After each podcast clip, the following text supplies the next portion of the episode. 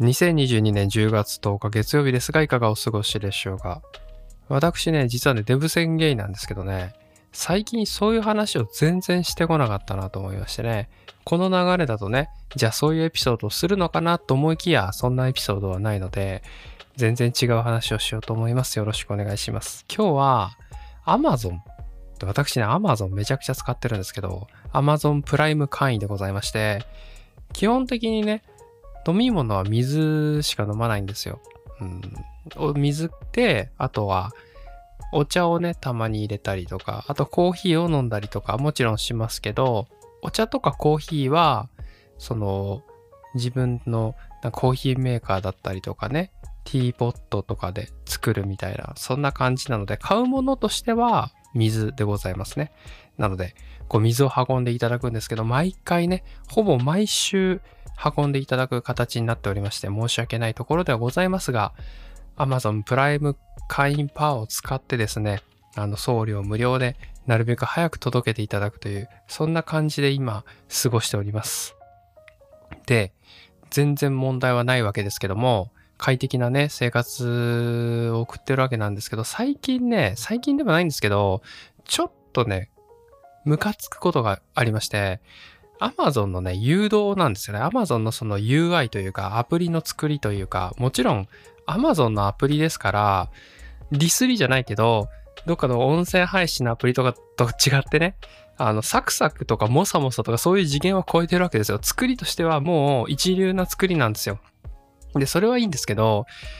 誘導が最近ひどくて、その、誘導って何かっていうと、定期購入ね、そ水とか日用品を選ぶと必ず出てくるんですけど、定期購入にすると10%オフだよってオファーが毎回来るんですよ。これをチェック入れませんかっていう。もうそのね、それこそ簡単に押せるようにできてて、10%オフですよって書いてあるんですよ、最初に。で、ただね、ちっちゃくね、定期購入すればね、みたいな。おいおいおい、みたいなね。そのなんか、あたかもクーポンみたいな、そのボタンの置き方をしてて、結構悪質だったんですよ。で、それがね、まあ、続いてて、まあ、それは私ね、定期購入はね、嫌なんですよ。別にやってもいいんだけど、毎回その、同じタイミングで水が減るとは限らないじゃないですか。なので、あの、都度都度頼むのが良かったわけですよ。冷蔵庫の中にこのぐらい残ってたら、このタイミングで押せばちょうど来るみたいなね、そういうことをやってるわけなので、あの、定期購入はして長いんですけども、そういう風にやっててね、もう最近ね、結構ひどくて、デフォルトで定期購入が、チェックが入ってたりするんですよね。押し方によってはね、これね、あの、アプリと PC でちょっと違うんですけど、かなりもうね、あの、悪質さ全面に出してきてて、もうデフォルトでオンにしときましたよ。もう10%オフですからね。っていう風なのが最初に来てて、通常配達というかね、定期購入じゃないと、定期購入じゃないというか通常購入の場合はっていう感じでずらさなきゃいけなくなっちゃったんですよね。これがね、私結構ね、購入前に何度か引っかかっちゃって、私こういうのはね、引っかからないタイプなんですよ。もう疑り深いんでね、非常に引っかからないというふうに自分では自信があったんですが、それでもね、あ、やべって思って定期購入になってんじゃんみたいなのが結構あるので、ほんと最近はね、金額気をつけてますね。あの、変に値引きとかされてたら定期購入が有効になってる可能性があるので、カートに行って決済する前に、あれなんか変な値引きやんなと思ったら戻ったら、あ、定期購入になってたみたいなパターンがね、ここ2、3回あるので、ちょっと気をつけたいなと思います。別にやったところでっていうのはあるんですけど、あの、最近ほんと悪どいので、ちょっとそれはやめてほしいなっていうのがありましたということで今日はこの辺で失礼します。また明日バイバーイ。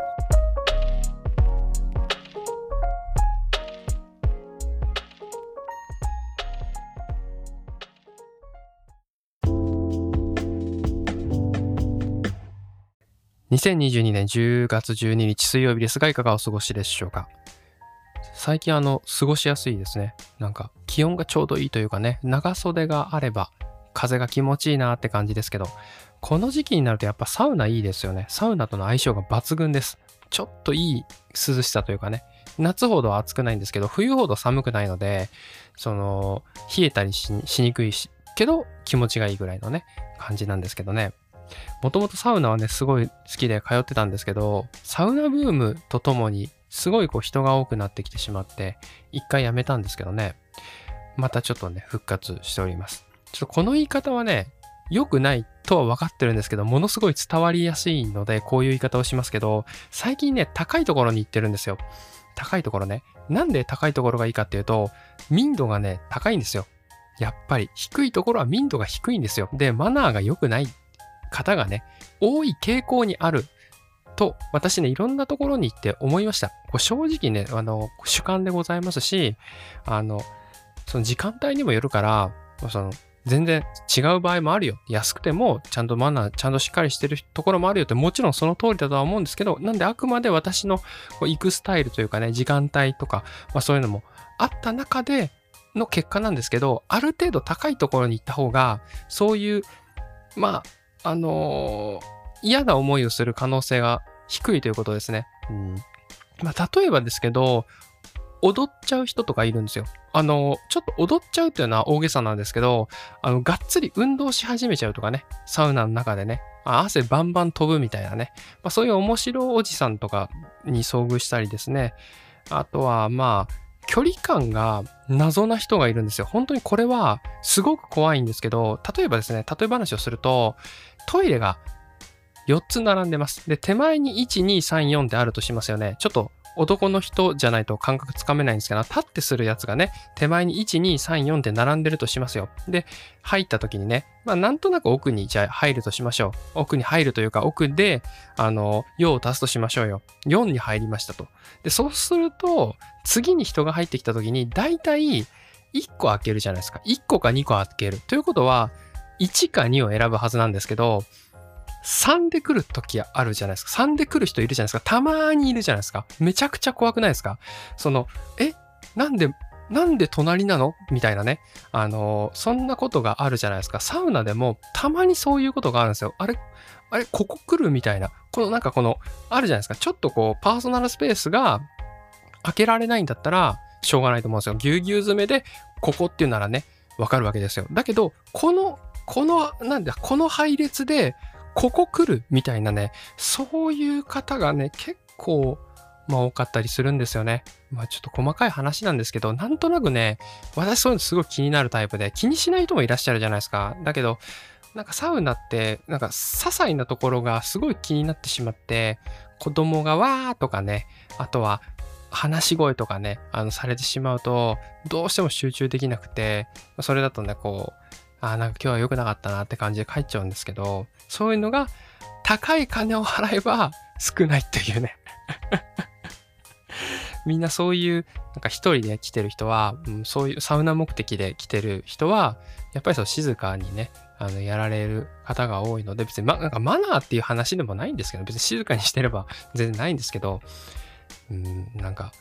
そんな感じでございますので、ちょっとそういったところに最近は通っております。ということで、この辺で失礼します。また明日。バイバーイ。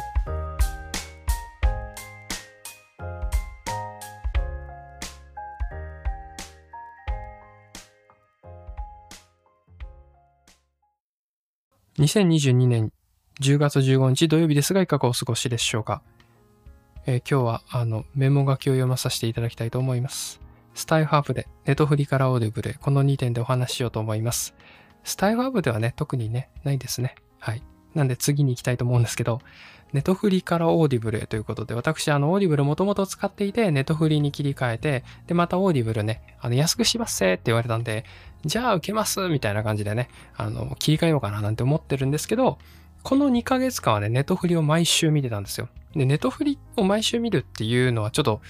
なんていうんですか、意味合いが違ってまして、どういうかという、どういうことかっていうとね、あんまりより好みしないで、ルールに基づいて、こう、ちゃんと見るっていうのをね、習慣づけようと思いまして、アカデミー賞ですね。これ普段、私見る習慣全くないんですよ。映画を見るっていうとね、パニック系ばっかりなので、そういうアメリカ映画とかね、まあそういうのと B 級みたいなのが結構多かったんで、あの、がっつりそのなんか作品賞を取った作品とかね、全然見てこなかったんで、ちょうどいいやと思ってね。量もちょうどいいわけですよ。1年に5本ですから、あの、まあ、それの中でネットフリックスで見れるものっていうのを毎週見ていけばいいやっていうことでね、ほぼ見ることができたんですけど、全体的な感想から言わせていただくと、どれも、そりゃ素晴らしいんですよ。あの、ストーリーはもうほんと素晴らしくて面白かったんですね。うん、ただ、とアメリカのアカデミー賞なので、アメリカって感じでした。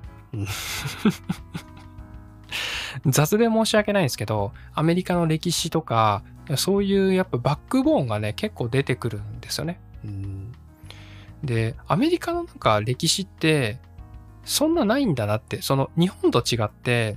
そんなにないんですよ。200, 200年前ぐらいまでしか深掘りがないので、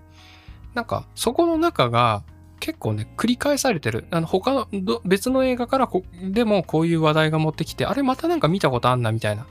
そういう感じでございましたね。その日本だと、例えば、織田信長っていうところのポジションがあったら、もうちょっと他のやつも切り取れるじゃないですか。あの、明治とかね、わかんないですけど、大正とか、あの、ちょいちょい、ちょいちょいあるんでね、歴史が。なんか、物語を作る場合に、そういうことができるんですけど、アメリカって、意外とその歴史で見るとあんまないんで、その辺がこうみんな被っちゃってるなっていう、そんな雰囲気はちょっと思いました。はい。これは個人的な感想でございます。すごいでも本当素晴らしかった作品ばかりでございました。で、あの、どれがね、面白かったかなって今思い返すと、なんかね、ドキュメンタリーの方が面白かったですね。アメリカンファクトリーとかね、あの、イカロスとか見ましたけど、あの、アカデミー賞ドキュメンタリー賞、めちゃくちゃお堅いじゃないですか。なんか絶対見ないんですけど、通常だったらね。なんですけど、それを見て、なんか、その、アカデミー賞の作品賞って、やっぱ作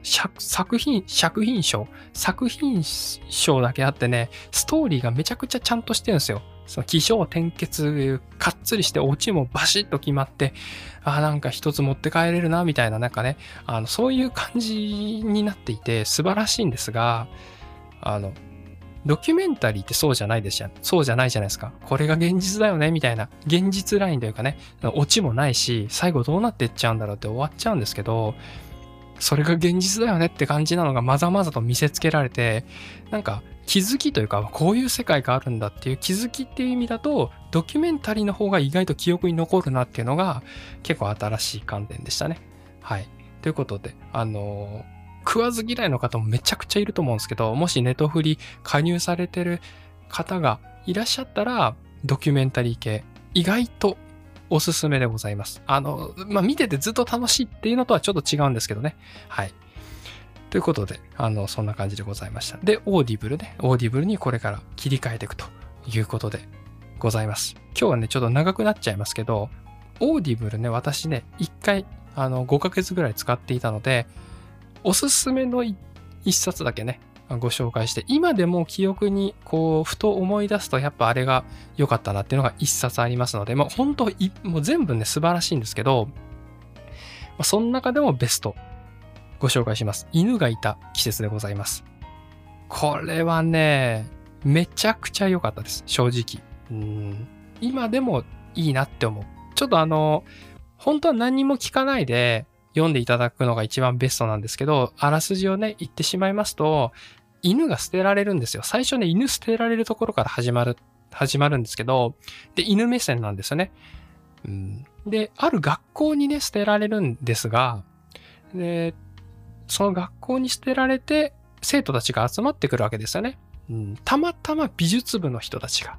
面倒を見ることになったんですね。なんやかんやで。うんまあ、本来はね、学校で見るのはどうだとか、まあ、いろんな競技があったわけですけど、そこで学校として一応、まあ、公式か非公式か曖昧ぐらいのところで、なんとか許しを得て、育て、育てさせてもらうことができたんですね。ってなるとですね、まあ、犬、えっ、ー、と、生徒の絡みがあるんですけど、その中での、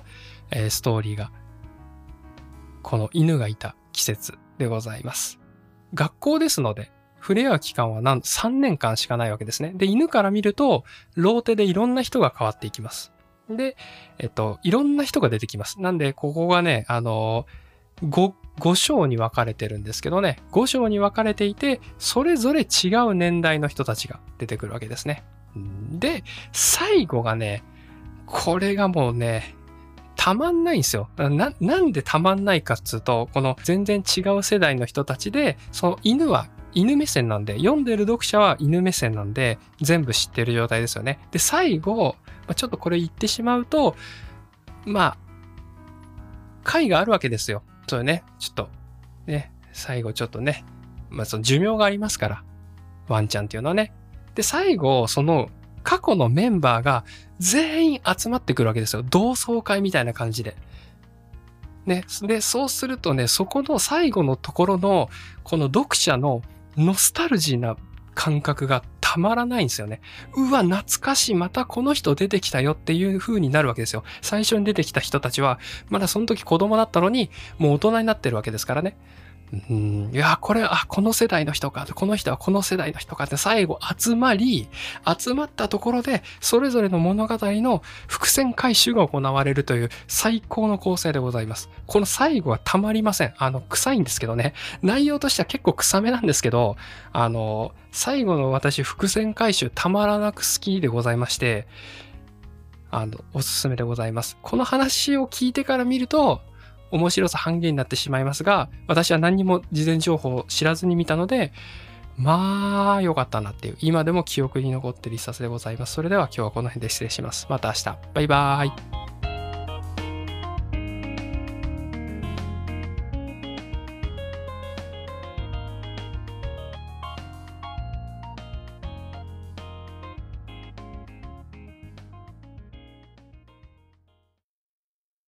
2022年10月9日日曜日ですが、いかがお過ごしでしょうか？今日日曜日ということで、だらだらお話ししようかなと思うんですけど、あの、本当に気温がぐっと下がってね、体調を崩しそうですけども、なんとかね、なんとかそれに抗っているという感じですね。体がやっぱついてってない感じがするんですよ。朝ね、ちょっと眠かったりね。そんな感じですね。やっぱ目覚めた時にわかりますよね。あ、今日はちょっとなんか、体がちょっと微妙に体感が悪いみたいな、そういうのがね、もう寒くなると如実に現れてきますが、今日は全然そんな話ではないんですけど、久々にね、行きたくないところに行ったんですよ。これね、好きだって人はね、ほぼほぼいないんじゃないかと思いますが、歯医者さんに行ってきましたよ。うん、定期検診でね、お知らせが来るわけですけども、治療をね、ずっとしてるとかではなくて、その、定期的にはそろそろ来いよみたいなの来るじゃないですか。一回行くとね。で、まあ、見て見ぬふりをしてたわけですよ。大体ね、その好きですぐやった予約しようなんてね、ならなくて、なんか一旦どっかで完全に忘れたいんですよ。でもまあどっかで覚えてるんですけど、何かをきっかけに思い出すわけですよ。歯磨きした時とかね、思い出すわけで行ってきました。はい。まあ別になんかね、あの、の、なんかしなきゃいけないってことはなかったんですけど、大体褒められないですよね。なんかここが磨き方が良くないとか、大体何かしらのね、あの、クレームではないんですよ。指導というね、あの、まあ、それで点数がつくわけですから、お医者さんの方もね、歯磨き指導みたいなね、そういうコーナーがあるわけですけど、今回ね、私言われましたのが、フロスはね、フロスね、あの、糸。糸はね、あの、使ってますかと、使ってますと。私言ったんですね。もともとね、1年前ぐらいに行った時に、糸を使えと言われたので、もうそっからね、一生懸命使ってるって言われて。なるほど。それはいいことですね。ただ、ちょっと足りないですねって言われて。うん、ど、どういうことですかと。おは、あの、伺ったところですね。フロスとプラスしてですね、あの、ゲジゲジの、なんて言うんですか、あれ。歯間ブラシって言えばいいんですかね。あの、猫じゃらしの細いやつですね。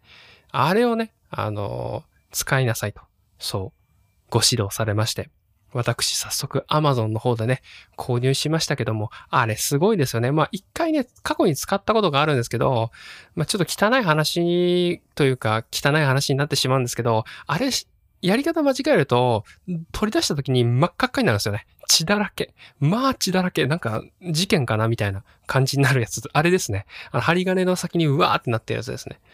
うん、ゴムのやつもね、あるんですけど、やっぱりね、あの、本当にオーソドックスなやつがいいらしくって、それはまあ、あの、針金になってゲジゲジになってやつですね。あの、痛そうなやつですよ。あれをね、まあ、ガリガリやりなさいって言われまして、私、今のところですね、一週間ぐらいガリガリやっております。はい。最初はそれこそね、あの、すごい流し台がすごいことになったんですけど、やっぱね、毎日やるとね、慣れてくるのか、歯茎が慣れるのかわかんないですけど、いい感じですね。それをまずガジ、あの、歯磨きをして、あの、歯間ブラシでガジガジやって、その、猫じゃらしみたいなのでガリガリガリガリガリってやってからフロスをするっていうね、もうどんだけやりゃいいのっていう。まあ、そんでもただ指導法としてはね、それが一番ベストらしいので、今ね、それをやっております。ちょっとどんだけ続けられるかわかんないですけど、はい。ということで、あのー、この聞いていただいている方の中にもね、私と同じようにね、行かなきゃいけないと思って忘れている方いらっしゃると思うんで、今思い出していただいたと思いますので、ぜひ予約を